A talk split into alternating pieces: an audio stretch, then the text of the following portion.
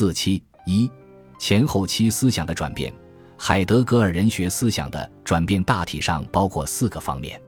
第一，从理论的结构来说，前期人学思想为了赢获存在的意义或存在意味着什么，探讨了此在的生存以及与存在的关系，探讨了此在生存的时间性，目的是从原始的时间到存在的意义，把时间理解为存在的境遇。由此，前期人学思想的要素结构是此在、时间、存在结构的关系是从此再到时间到存在。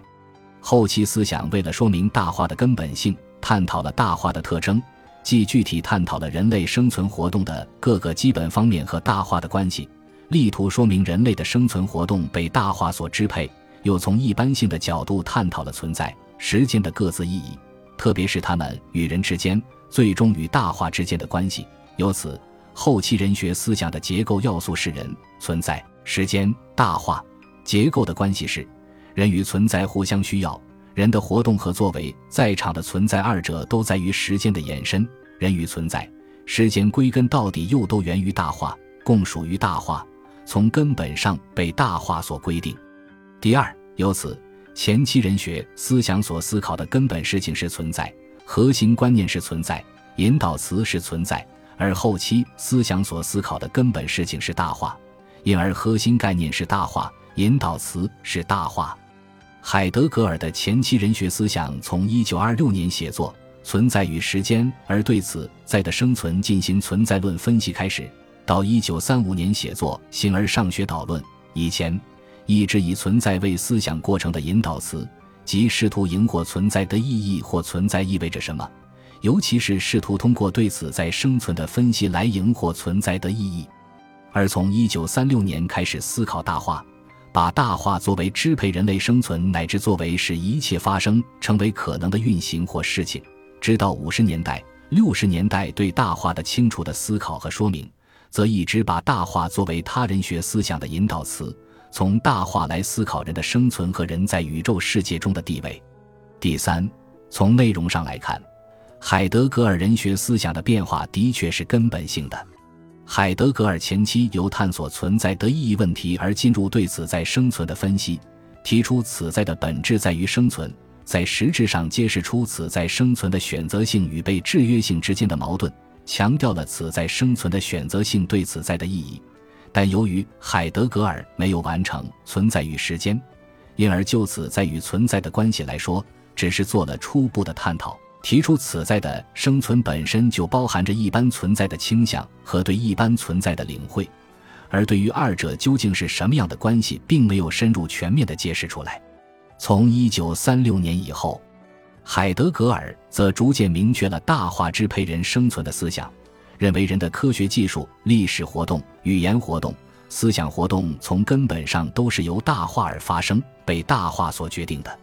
第四，与此相应。从人学主体的角度看，海德格尔的人学思想还发生了从重在思考个体的人的选择性到重在思考人类的人的被制约性的转变。本章第一节已指出，海德格尔在《存在与时间》中所进行的此在的生存论分析，主要是对个体性的人的生存的分析，所探索、所强调的是个体的人的生存的选择性和能动性。与此不同。海德格尔三十年代中叶，特别是四十年代以后所分析的，则是相对于大化及由大化所产生、所决定的人或人类的历史、科学技术、语言、思想、人与天地神的关系，主要是针对人这个类来说的生存活动。也就是说，海德格尔后期所思考的人，主要是人类的人所探索、所强调的是人类的人的生存的被制约性和受动性。从这一角度看。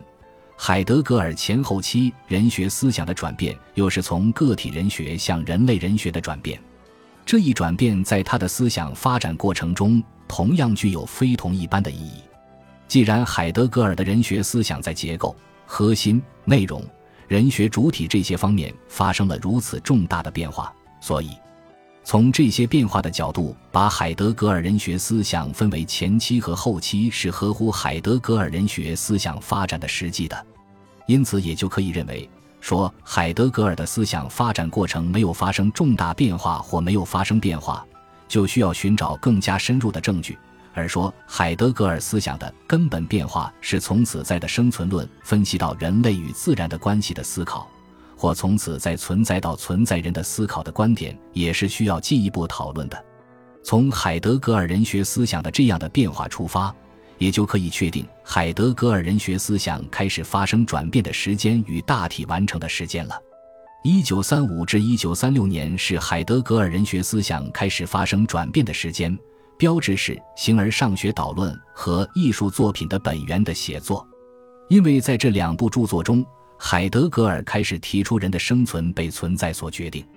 一九四六年是海德格尔人学思想转变大体完成的时间。关于人本主义的信是其标志，因为在这一封信中，海德格尔已经基本明确了人的生存被大化所决定的思想，虽然在表达大化的意义时所使用的还是存在这一概念。